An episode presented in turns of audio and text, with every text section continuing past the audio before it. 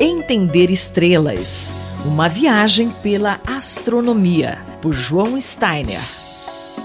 Uma pesquisa publicada este mês na revista científica Astronomy and Astrophysics demonstrou o conceito de queda livre. O mais interessante é que isso foi feito a partir de um trio de estrelas, duas anãs brancas e uma estrela de nêutrons em colapso, que também serviu para comprovar, mais uma vez, um componente da teoria da relatividade geral de Einstein. Professor João Steiner, primeiro vamos retomar esses conceitos até simples da física, né? Que, que diz a queda livre e que aspecto da relatividade geral foi mostrado? A queda livre, ela foi demonstrada inicialmente, né, pela primeira vez, por Galileu Galilei, né, quando ele jogou da Torre de Pisa, né, jogou dois objetos de densidade diferente, né, para provar que os dois objetos caíam no chão ao mesmo tempo, isto é, a aceleração da gravidade não depende da densidade do objeto em queda, densidade, da densidade do peso. Então, esse também é um dos pressupostos da teoria da relatividade geral, de que a matéria segue a curvatura do espaço-tempo. E essa curvatura do espaço-tempo não depende da natureza da matéria, se ela é de chumbo, se ela é de átomos normais, se ela é de estrela de nêutrons. Né? É claro que eh, isso pode parecer óbvio, mas é muito interessante que a tecnologia possa chegar a um ponto de se medir isso, de se poder medir isso com grande precisão. E os, os objetos mais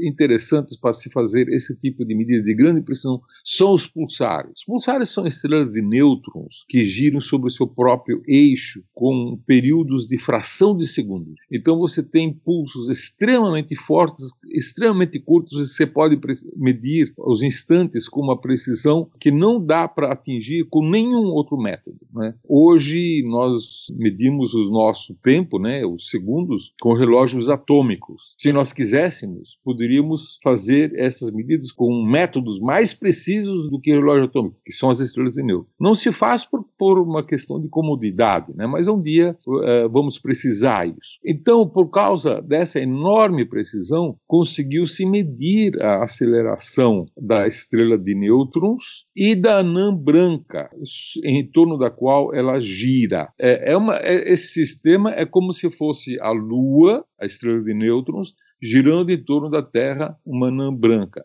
E as duas giram em torno do Sol que é uma outra estrela de nêutrons. Né? Então, são sistemas de massa muito bem determinada e, e sabe-se exato, calcular exatamente qual deveria ser a aceleração. E essas medidas foram feitas e se concluiu que a estrela de nêutrons e a anã branca giram em torno da outra anã branca exatamente com a mesma uh, aceleração, com uma precisão que até hoje não tinha sido atingida. Então, temos aí é, demonstrações de fenômenos do universo que estão servindo para comprovar conceitos antigos e mais recentes da física. O professor João Steiner, colunista da Rádio USP, conversou comigo, Luísa Caires.